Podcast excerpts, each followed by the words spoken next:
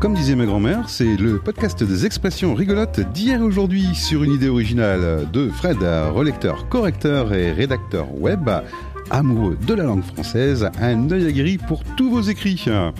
Et d'Olivier, créateur et producteur de podcasts, le spécialiste du marketing audio, donner de la voix aux professionnels. Et on découvre, ensemble l'expression de la semaine. Et comme chaque lundi matin, je retrouve Fred pour euh, l'expression de la semaine. Et tu nous présentes quoi, Fred, cette semaine? Aujourd'hui, je vous présente une expression euh, assez rigolote. Hein. C'est de, de, la roupie de Sansonnet. Alors, ça signifie que ça n'a pas de valeur, c'est pas très intéressant. Ah ouais? Et ça vient d'où, ça, dis-moi? Alors, c'est une expression qui contient deux mots euh, très intéressants, roupie et Sansonnet. Alors, la roupie, qu'est-ce que c'est? Ben, D'abord, c'est l'unité monétaire de l'Inde et de l'Indonésie. Mais c'est aussi un vieux mot familier qui désigne, je cite, une goutte de sécrétion des fosses nasales qui pend au nez. cest que ça me paraît bien dégueulasse tout ça. Oh, en fait, en gros, t'es en train de me parler de, de, de, de morve, quoi. C'est pas vraiment très ragoûtant. Hein. Eh oui, oui.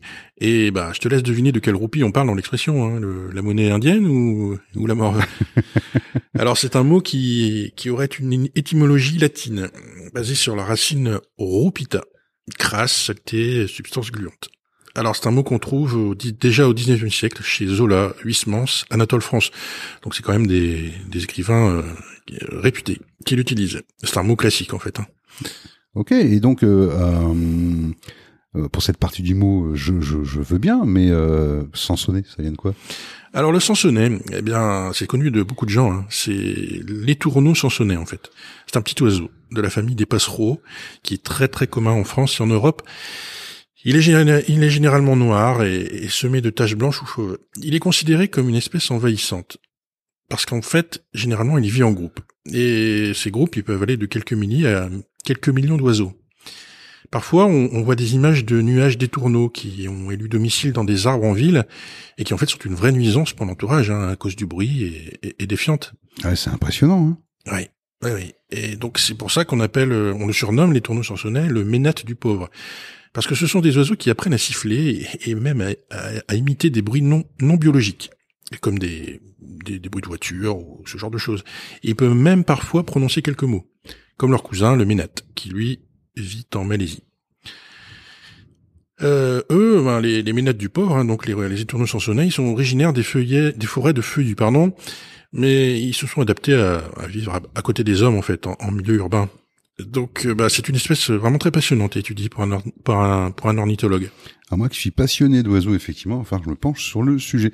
Mais euh, ça ressemble à quoi, du coup, un sansonnet Eh ben, c'est tout petit, hein, 17 à 22 cm, et puis ça pèse pas très lourd, hein, 60, entre 60 et 95 grammes, avec 30 cm, 37 cm d'envergure en moyenne.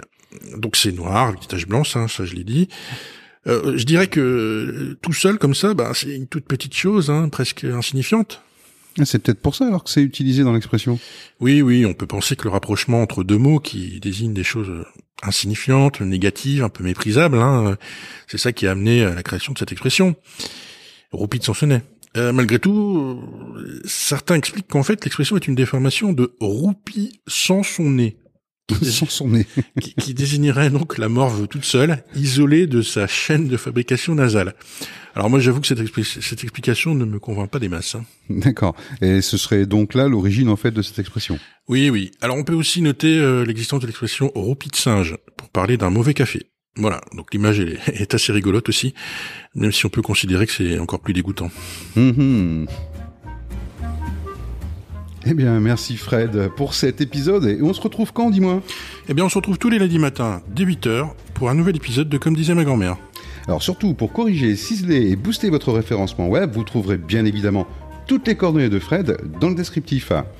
Mais aussi toutes les coordonnées d'Olivier pour concevoir votre plaquette commerciale audio sous forme de podcast.